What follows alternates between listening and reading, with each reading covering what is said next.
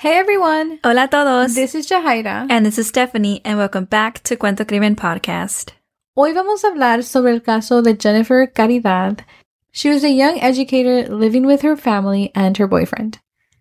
Yeah, this is another case that we can say the very famous dicho, um, caras vemos, corazones no sabemos. Mm-hmm. It's so sad how often we say it. Yeah. And como siempre, antes de empezar el caso, we again would like to give you all a heads up. For those of you who have been here for a while, you already know. Uh, for those of you who haven't, welcome. But we will be talking about sensitive topics, entonces queremos darles una advertencia porque aquí hablamos de temas sensibles. And again, queremos decir que hablamos de estos casos con todo respeto a las familias y víctimas. Okay, let's jump in.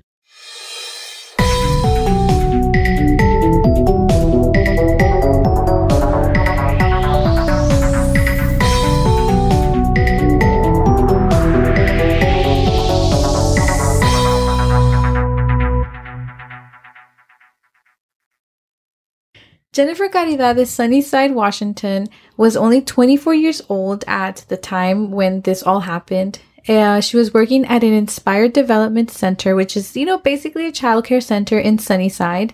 Y a ella la describen like very talkative, muy divertida, muy simpática, buena gente, mm-hmm. and just like the right person to take care of your little ones. Yeah, uh, una muy buena maestra and very dedicated and devoted to her career. Mm-hmm. Y también uh, viene de una familia muy bonita y muy unida. As we see a lot in the Latinx community, um, you know, there's very tight um, connections with the family. Um, and this is the case in this case, you know, like yeah. they were super connected and they loved each other very much. So her family includes Enrique Caridad, su papá, and su mamá Leonor Vargas y sus hermanitos chiquitos. Mm-hmm. So she was the big sister, and we all know that's a big role too in the Latinx community, or in mostly all communities. You know, mm-hmm. the older sibling, the big role to fill, and they all looked up to her, uh, Marco y Luis, and um, even though they were younger, they always wanted to protect her. As you know, the only girl. Yeah, I was gonna say that porque como son los hermanos y que you know you have to be like I don't know quote unquote like the protector, the protector. or something. You know, like yeah, so I, I can definitely see um, why they would act as like they're protecting her, yeah, even though they're younger. so yeah, it's so cute. Um, but yeah, she was also in a relationship with 26 year old Aurelio Escobar for about eight months now, mm-hmm. and everything seemed okay and nothing alarming to people outside of the relationship. Yeah. Um, and he actually ended up moving in with her and her family. And her family was not very thrilled about this. They did not pick up a good vibe from Aurelio. Uh, you know, he was unemployed and just his whole energy was off to them and they just weren't too sure why he was moving in. Mm-hmm. Pero Aurelio fue a hablar con el papá de Jennifer and Aurelio told him how much he loved his daughter and how much they loved each other mm-hmm. y que ellos querían juntarse para empezar a vivir juntos y, y, you know, all those like things. Yeah. But Enrique was not having those, you know, nice words that Aurelio was trying to buy him with. And él no entendía que, you know, si tanto querían vivir juntos, he thought, why not go get their own space? But, you know, he was concerned that Aurelio was unemployed. But Aurelio sí le aseguró that they were both going to work hard to accomplish their goals. Another thing that um, he was worried about was that he was unemployed and he was, um, you know, having this conversation with him um, to ask him to let him go in into his own house and like live and be part of that family. Mm-hmm. And to, I feel like, I think that's a lot to ask when you're going in there and you're unemployed and you're asking to live with them, you know? Yeah. But like, if you're going to live there, I feel like, you, you know, you might, ha- yeah, have to contribute some way, like pay rent, buy groceries, yeah. pay some bills. Um, so I think that's, that's a big ask. So I wonder if they talked about that, you know? Yeah. So Enrique gave in. He allowed Aurelio to move in mm-hmm. and um, live with his daughter. And the relationship somewhat took over Jennifer's life. It overshadowed her work with the kids at the child care she was working at. And um, the relationship didn't like drastically change her, you know, but she for sure was not the same person. And also, her little brother Luis uh, does say that he heard the couple argue and that he sensed trouble when he heard them yelling. And I mean, todos peleamos ¿verdad? entre parejas, but I guess maybe this one seemed a little too intense for him. Yeah, porque no sabemos cuántas veces habían alegado or, you know, argued. We don't know how many times. So, um, si fue nomás una vez, yeah, no leímos más detalles sobre esto, if it was just once or if it was like many times. But it was enough for the brother to like be alarmed. Alarmed, yeah. Y la familia también no sabía mucho de Aurelio. You know, um, I feel like, yeah, they were dating for eight months, but eight months is pretty recent, fairly recent, you know? Mhm. Um, y mucho menos sabían about his background and his gang affiliation. And actually, we don't even know if Jennifer herself knew. hmm So now we're going to jump into the story of what happened el día 8 de agosto del año 2021. So again, just last year, so um, Very recent. Yeah, very recent. Era un día normal. Jennifer salió de su casa como a las 5 de la tarde. Ella dijo que iba a recoger a su novio Aurelio. She didn't give many details about where she was going to pick him up from. She just said that she was going to go pick him up and that she would be back and she'd be returning pretty early. Um, I think she said all this as she was heading out and um, she told her brother. Pero Jennifer no llegaba y su hermano Marco le mandó un mensaje preguntándole que dónde estaba, you know, because she did mention like, I'm gonna be home real quick, you know, or like just a quick little errand or something. Um, pero Jennifer no le estaba contestando los mensajes de texto. Ujú, Y también no le estaba contestando a su papá Enrique, que él también estaba hablando as soon as, you know, like his son kind of told him, right? him, yeah. Mhm. So everybody was like trying to reach her, but Mhm. her phone estaba apagado. And that same day, on August 8th, her family reported her missing. Like they did not want it to, Wait. yeah, like they knew something was wrong. And so they, they reported her missing. Yeah. And on August 9th, the Yakima police había respondido a una llamada del 911. Les llamaron sobre a shooting that was happening near Bergland Lake in Yakima. And so the call was about Aurelio, who allegedly shot a rival gang member and then stole his car while this man was fishing with his daughter. I hate the fact that he did this while this person was with their daughter. Like, imagine the trauma for the little girl. But when the police arrived there, they found an abandoned truck and they ran the plates. And it came out to actually be Enrique, which was Jennifer's dad's truck. And they looked him up and they saw that he had reported his daughter missing the day before. Mhm. I, the authorities are connecting the dots, right? Mhm. yeah. And so they investigated the situation. They discovered that Aurelio came up to this man that was fishing, and then Aurelio demanded to, um, for him to give him his keys to his car. But this man refused, and Aurelio then lifted his shirt to show that he was armed, that he had a gun, and mm-hmm. that he was, you willing know, to use force. willing to use force. Yeah. But of course, you know, the other person, because they were with their daughters, like we mentioned earlier, like se dio por vencer y la aventó las llaves. You know, you kind of have to pick your battle sometimes. And the man told police that when Aurelio ran away with his keys, he grabbed two bricks and ran after Aurelio. And as they were running, the gun slipped from Aurelio's waistband and fell to the ground. And then this man tried running faster because he saw the gun and he wanted to get to it before Aurelio. But um, Aurelio got to it and shot him in the back of his neck and on his thigh. And I think um sí le dio las llaves porque estaba con su hija, pero a la misma vez like it's still a very dangerous situation and like running Yeah. after him as well like it's just risky. risky. True, yeah. But luckily, though, at the end of the day, the victim is okay, and so is his daughter, and he has been released from the hospital. Mm-hmm. Y la familia de Jennifer now um, knows this information about Aurelio. Um, ellos no sabían sobre su background and like what he was capable of doing. So that was like news to them. And they stated that they don't really care about him. All they care about is their daughter. But also in all this like reflecting and like news about Aurelio and like their daughter missing, they have been like reflecting a lot. And, mm-hmm. and también una de sus amigas de Jennifer, ella dijo que Jennifer había discutido con Aurelio anteriormente and she is missing now and he's not helping. He's never sent a message. And I know like he just committed a crime and he's on a run, mm-hmm. but like un mensaje, he never Yeah. like showed any concern. That is true, or like at least call their yeah, like call his call her family and see how everything's going. Like, where's Jennifer? Mhm. You know? Um, because no matter like the crime, if you love this person, you're gonna want to show up for this person. Mm-hmm. The next day on August 10th, the Yakima PD gang unit searched the lake and they found a rag with bloodstains and cleaning supplies. And the cadaver dog from the coroner's office joined the search, but nothing came up. And the dog did not pick up anything from the rag that they found. Los investigadores pensaron que posiblemente los records de teléfono de Jennifer podía darles una pista, ayudarlos a poder encontrar a Jennifer. Like, I guess like her last movements, you know, if, she, if Yeah. she's like still being active, um, Or just something. something to go off of. But when they were able to get her phone records, it gave them nothing. Mm. Y ya, como dijo Stephanie, nada en el reporte del teléfono los ayudó, no encontraron ninguna pista. It was kind of a useless search. It- it's so frustrating. Yeah. Like you're just hopeful of a clue, you know? Right.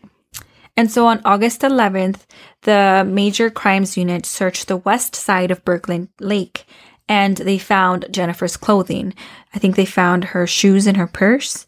Encontraron su ropa, zapatos y bolsa también. And they also found a blue tarp with blood.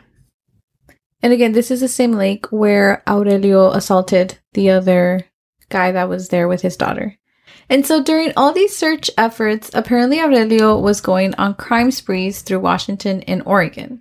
On the same day that they found these items that belonged to Jennifer, Aurelio was apparently involved in a shooting in Medford, Oregon, which eventually led to his arrest. And along with that, there was also a lot of carjacking and Aurelio, of course, was also charged with first degree assault and then first degree robbery and first degree unlawful firearms possession. So this guy had a list. Like he was he was Mhm. going through it, you know? But the most important one, which is, you know, where's Jennifer? They found no connection to Aurelio and he has not been charged in connection to the disappearance of Jennifer. Y también no ha cooperado también a dar información de Jennifer as to anything that he knows, like he has not shared. But back to the search, divers, they've used drones, they've used dogs, and um, in the search, buscaron más veces in Bergland Lake, and they also searched Rotary Lake and the Yakima River, pero no encontraron nada.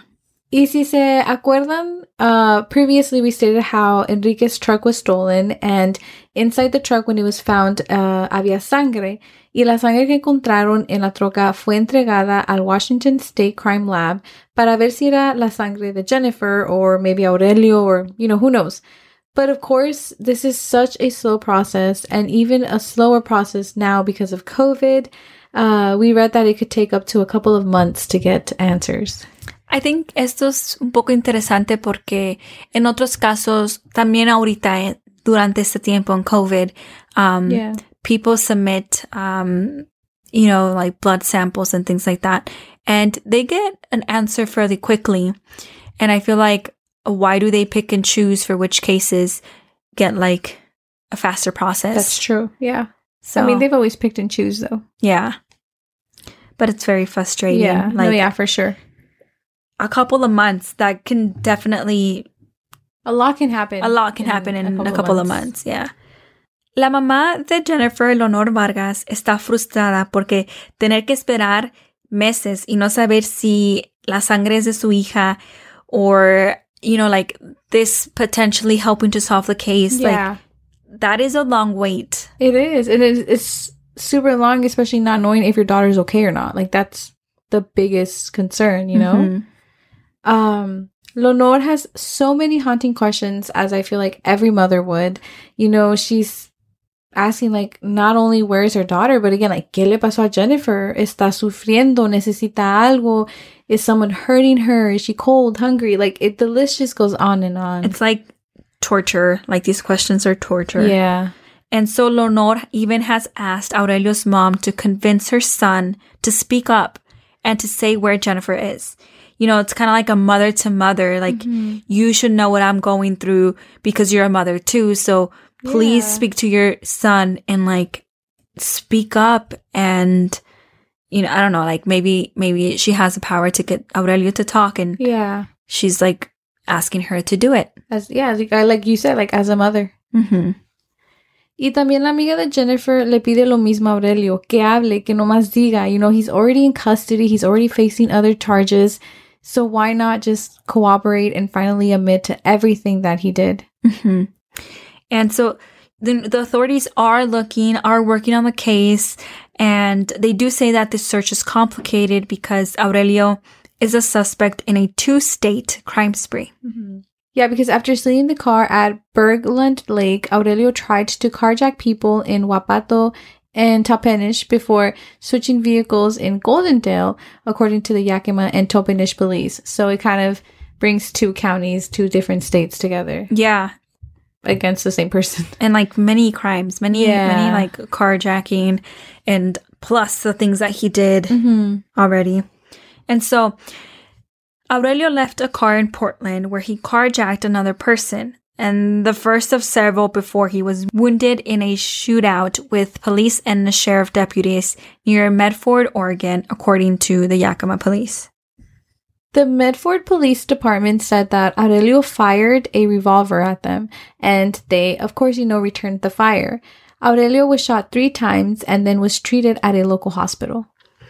They also said que no officers or deputies were injured in the shooting, and per standard protocol, those law enforcement officers involved in the shooting had been replaced on administrative leave and pending further investigation. So far, Aurelio has refused to answer questions about the blood on the seats of Enrique's car, and he has also refused to speak about Jennifer, and he immediately asked for a lawyer when questioned about it.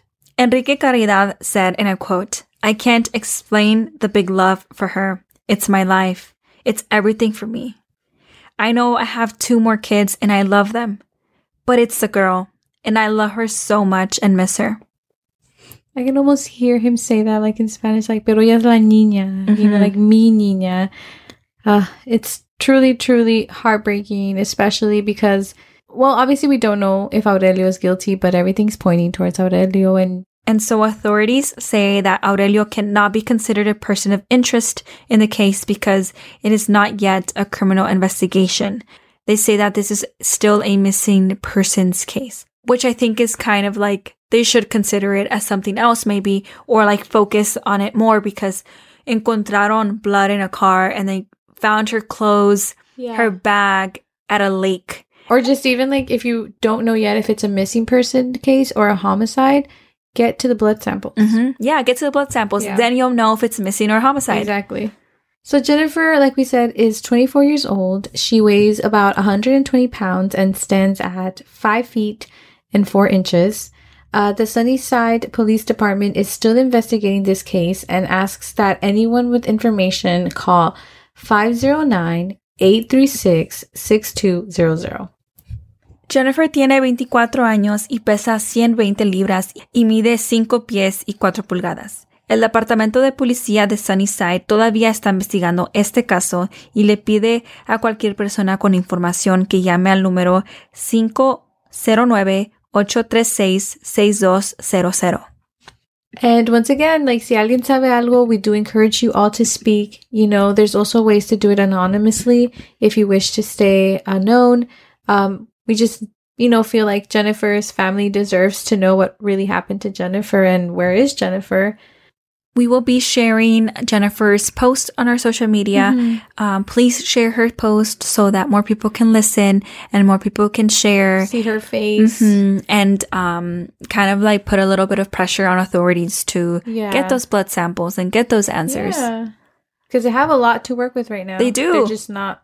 They're just not being active about They're it. not, So it's yeah. really sad to hear. And again, por favor, déjennos un review on Apple Podcasts or Spotify.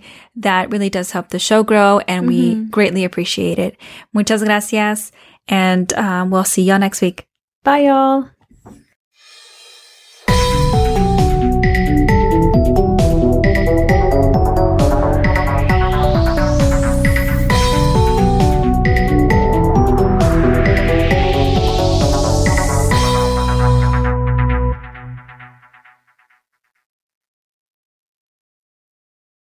Ones who work hard to ensure their crew can always go the extra mile, and the ones who get in early so everyone can go home on time, there's Grainger, offering professional grade supplies backed by product experts so you can quickly and easily find what you need.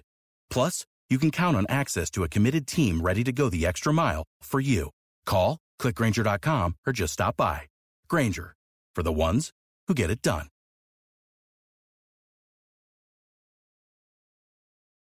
Save big money on everything for your next project at Menards. Spring is here, making it the perfect time for outdoor projects. Suncast storage sheds are an excellent solution for protecting outdoor lawn and gardening tools. They're easy to assemble, and the all weather construction provides water resistance and UV protection. Save big on Suncast storage sheds. View our selection of Suncast products today in store and on Menards.com. Save